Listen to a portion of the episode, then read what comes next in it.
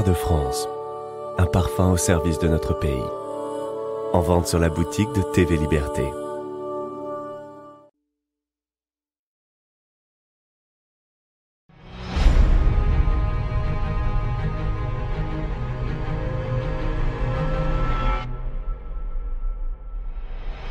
La bataille de Montlhéry en 1465 est le conflit d'importance qui oppose le roi Louis XI à son futur grand rival, Charles le Téméraire, fils de Philippe le Bon, duc de Bourgogne. Et non, rien à voir avec une autre bataille de Montlhéry où Messire Godefroy de Montmirail, comte d'Apremont et de Papincourt, a sauvé notre bon roi Louis VI le Gros de la capture. Non, ça, c'est une autre. Furieux du rachat des villes de la Somme par la couronne de France, le duc de Bourgogne entraîne avec lui de puissants féodaux ainsi que des archers anglais, hein, bien sûr, il y a toujours des anglais dans le coup, et rassemble une armée dans le but d'effrayer Louis XI. Mais il en faut bien plus que ça pour impressionner l'araignée, qui réunit lui aussi une armée et se porte à leur rencontre, bien décidé à briser cette énième coalition de seigneurs qui défie son autorité. Cette bataille d'envergure de Montlhéry l'oppose donc à Charles, cristallisant ainsi la haine naissante entre les deux hommes.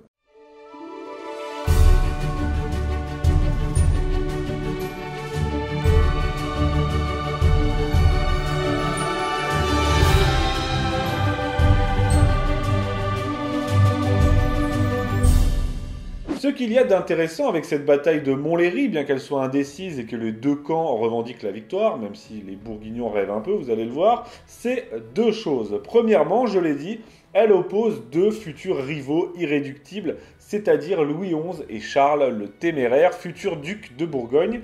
Et aussi, elle est un épisode important des éternelles querelles qui opposent la couronne royale et les grands féodaux qui veulent s'en émanciper. Et puis aussi, j'ajoute ça comme ça, elle a donné lieu à plusieurs petites anecdotes euh, drôles, voire épiques, et Louis XI a montré toute sa valeur, prouvant à tous ceux qui le critiquent aujourd'hui encore qu'il était un grand roi. On va voir tout ça. Nous sommes en 1465 et ce qui va tout déclencher, c'est que Louis XI, qui est alors roi depuis 4 ans, va décider de se servir d'une clause du traité d'Arras, signé 10 ans plus tôt, pour prendre possession des villes de la Somme et donc agrandir le domaine royal. Il ne les prend pas par la force, hein, il débourse même 400 000 écus d'or pour ça, mais ça va rendre fou Charles, le fils du duc de Bourgogne, qui espérait en hériter et qui a trouvé là, bien sûr, une occasion de se révolter contre le roi. Il monte donc une équipe de puissants féodaux, toujours promptes à contester l'autorité de la couronne et réunis autour de lui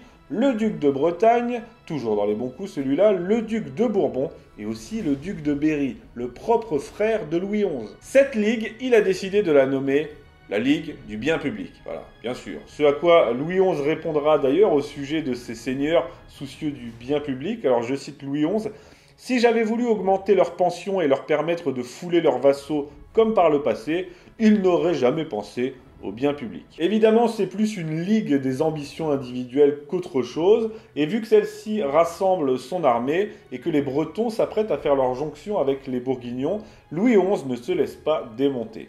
Bien qu'il préfère toujours éviter les guerres et négocier, il tente donc dans un premier temps de les faire revenir à la raison, mais il n'aura d'autre choix que de convoquer lui aussi son armée. Dans un premier temps, il s'empare de Moulins et détache ainsi euh, le duc de Bourbon de la coalition. Il négocie aussi avec le comte d'Armagnac, avec euh, le seigneur d'Albret, et fait ainsi montre de tous ses talents de fin politique. Lorsque le 5 juillet, les Bourguignons arrivent à Saint-Denis, le point de rendez-vous qu'ils s'étaient fixé, eh bien ils se rendent compte qu'ils sont tous seuls, hein, ils se retrouvent un peu comme des cons, et donc en attendant les Bretons, sans doute encore en train de décuver, il débute le siège de Paris. Comprenant la gravité de la situation, Louis XI va mettre son armée à marche forcée grâce à des mouvements aussi rapides intelligents qui ne sont pas sans rappeler ceux d'un certain Bonaparte bien plus tard. Il se porte à la rencontre des Bourguignons en tenant les Bretons à l'écart. La rencontre a lieu à Montlhéry. C'est là que tout va se jouer dans cette lutte entre la couronne et le duc de Bourgogne, entre la royauté grandissante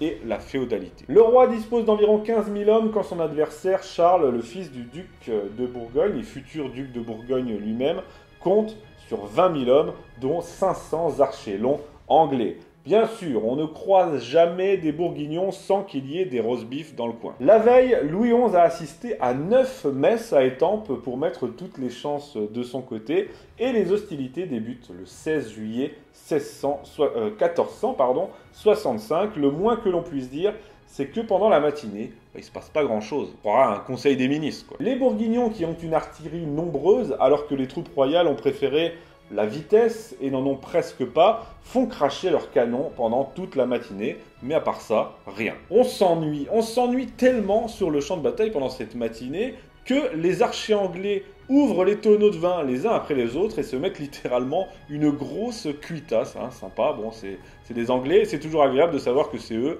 qui vont manier l'arc après. Et de leur côté, les chevaliers des deux camps qui s'ennuient aussi, eh bien passent leur temps à s'insulter comme ça à distance et ils se donnent rendez-vous au milieu de la plaine pour se battre en duel.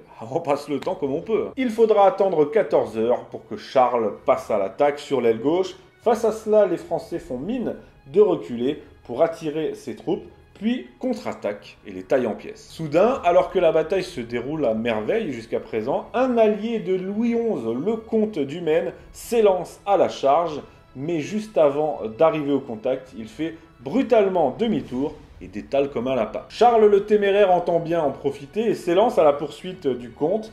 Pendant ce temps, pour rétablir la situation, Louis XI en personne part au combat et fonce dans la mêlée étalant toute sa bravoure et son courage. Il combat avec une telle férocité sans crainte pour sa propre personne qu'à un moment il est désarçonné de son cheval et qu'on le croit pris, voire tué. Mais ces tireurs d'élite écossais, toujours là quand il faut, ces écossais parviennent à le sauver, si bien que le roi remonte à cheval et lance à ses hommes Voyez mes fils, je ne suis pas pris, revenez. Cette scène illustre à elle seule ce qu'était Louis XI, qu'on ne présente que bien souvent, bien trop souvent, comme un roi calculateur, manipulateur, sombre.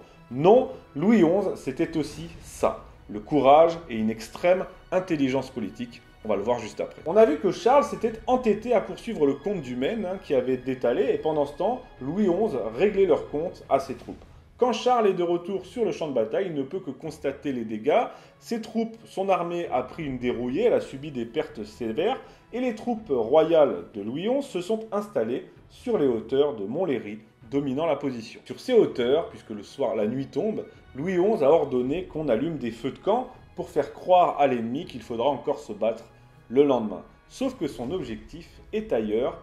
Dans la nuit, son armée quitte discrètement le champ de bataille et se met en marche vers Paris. Au matin donc, les Bourguignons se réveillent tranquillement, prêts à recevoir une autre raclée, et là, surprise, les troupes royales ne sont plus là.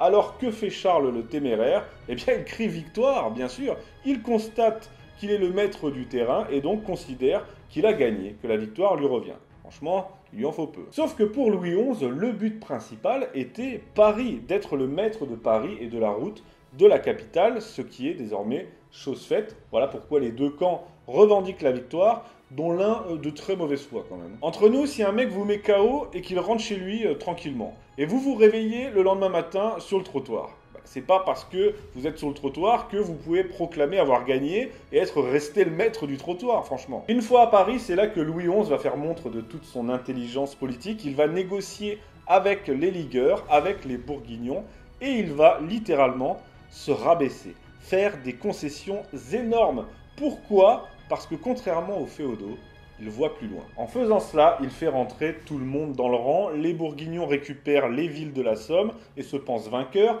les féodaux récupèrent des garanties et des terres, tout le monde est content et pendant ce temps-là, le roi, satisfait d'avoir dissous cette dangereuse coalition, c'était son objectif principal, prépare déjà sa revanche. Et c'est ce qui se passera dans les années suivantes puisqu'il reprendra absolument tous les territoires aux Bourguignons et à leurs alliés et bien plus encore, agrandissant le royaume de France et, imposant à tous l'autorité royale. En résumé, ça résume bien Louis XI, hein. il s'est battu bravement au combat, il s'est ensuite humilié, lui, personnellement, pour un intérêt plus grand, celui du royaume, et pour un plus long terme. Voilà pourquoi, entre autres, Louis XI fut un grand roi, mais il faudrait que je fasse un épisode entier euh, sur Louis XI pour vous en parler.